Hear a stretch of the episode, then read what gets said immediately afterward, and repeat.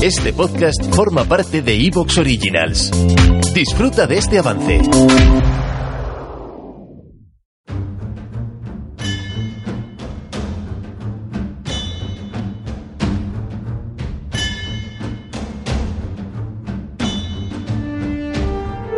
Muy buenas tardes, amigas y amigos oyentes del colectivo Burbuja. Os doy la bienvenida a un nuevo programa de debate directo. Hoy contamos con Pedro García Bilbao. Buenas tardes, Pedro.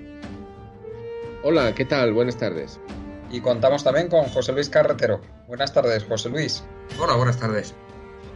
Hoy vamos a hacer una actualización de la crisis que hay entre Rusia y la OTAN uh, en relación al tema de Ucrania, la, la, porque lejos de solucionarse las cosas siguen, siguen pues bastante mal. El tema ucraniano, ucraniano vamos a hacer la, la, actualización de cómo sigue la situación, desde luego dando un punto de vista bastante diferente de lo que nos dan los medios de comunicación normales. Vamos a hablar de cuál es la situación de la izquierda allí, en Ucrania, qué está diciendo la izquierda, eh, porque Pedro García Bilbao tiene información de primera mano de cómo, de, de cómo están allí las cosas en, en, la izquierda ucraniana. Y luego vamos a hablar de, de, de cómo, del comportamiento la responsabilidad de las eh, grandes empresas, de las transnacionales españolas eh, fuera de España. Hemos tenido dos sucesos importantes esta, en estos últimos días. Eh, el derrame que ha habido en Perú de, por parte de Repsol, eh, que ha afectado a muchos kilómetros de costa y, y, desde luego parece ser que no se ha gestionado exactamente bien. Y vamos a hablar de una huelga que hay en, en una empresa polaca, que está Solaris, que está, vamos, eh, que depende de CAF, que es una empresa española, se dedica a fabricar autobuses y eh, ha, llevado, ha, llegado el tema hasta el Parlamento polaco de, la mano de una diputada que, que ha hecho una, una, una, exposición allí en el Parlamento polaco sobre lo que está ocurriendo y la ha hecho en castellano, curiosamente. Eh, ha hablado, hay varios minutos en castellano sobre, sobre el tema. Eh, vamos a, eh, desde luego el, tema da para, para mucho porque las, las, estas multinacionales españolas eh, desde luego no es la primera vez que dan problemas fuera de España y, y, aquí vamos a hablar exactamente qué es lo que qué es lo que hay detrás de todo esto. Empezamos con el tema ucraniano y a mí me gustaría, Pedro, que nos, que nos hicieras una, una, actualización, que estás siguiendo tanto, tanto este tema y que tienes un conocimiento bastante, bastante profundo de, tanto de Rusia como de los, de los antiguos países de la Unión Soviética, que nos comentes qué, novedades tenemos desde la semana pasada. Adelante. Bueno, queridos amigos, yo, mm, yo lo que me atrevería a decir es que el tema me interesa y lo he trabajado, pero, pero tampoco soy, tampoco me tengo por tan gran especialista, ¿no? Aunque sí, sí he, sí he trabajado el tema, ¿no?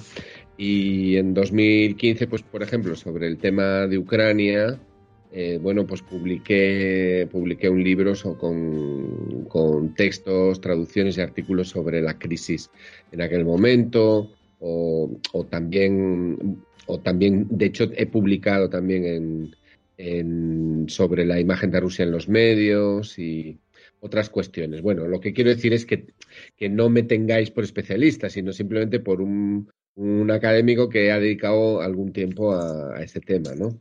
Pero nada más. Bueno, el, mirad, hay una cosa que destaca sobremanera en todas las eh, noticias y referencias que encontramos sobre Ucrania, y es que hay muy poca información disponible en, en los medios de comunicación españoles o en los comentarios de los partidos políticos en el Parlamento sobre, sobre qué pasa en Ucrania, ¿no? O sea, cuál es la situación social en Ucrania. Eh, ¿Qué tipo de conflictividad puede haber? ¿Cómo se están tomando esta crisis? Eh, ¿Cuál es el mapa de los partidos polacos? Perdón, de los partidos ucranianos. Eh, ¿Qué pasa con la izquierda en Ucrania? ¿Hay izquierda en Ucrania? ¿Pasa, pasa algo con esto? Eh, cómo se están tomando este tema, ¿no? Entonces, sobre eso hay muy poca información. Eh, entonces, bueno, vamos a ver, el Partido Comunista de Ucrania, ¿existe el Partido Comunista de Ucrania? Digo yo que el Partido Comunista de España tendrá algún tipo de relación con ellos, ¿no? Eh, sin embargo, en, en, las declaraciones públicas, en el manifiesto público que han hecho, que hizo la izquierda parlamentaria, prácticamente no hay referencia sobre la situación social, la conflictividad o la cuestión de, qué pasa con los derechos humanos, los derechos laborales y con la articulación de las fuerzas sociales, sindicales y políticas en Ucrania. O sea, constatamos una ausencia de información. Y eso, pues claro, luego a la hora de interpretar qué es lo que está pasando a nivel ya más eh, geopolítico, bueno, pues eso es una gran carencia, ¿no?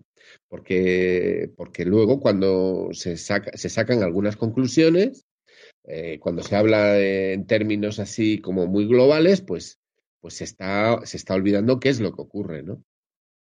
Y entonces, bueno, ¿cuál es el momento actual? Bueno, pues el, el momento actual es que sigue, sigue la, la, escalada, la escalada de tensión eh, mm, que se puede percibir perfectamente en la prensa y en las declaraciones de los partidos de Estado en España, el PSOE, el Partido Popular eh, y otras fuerzas, bueno, eh, en, en, relación al tema de Ucrania.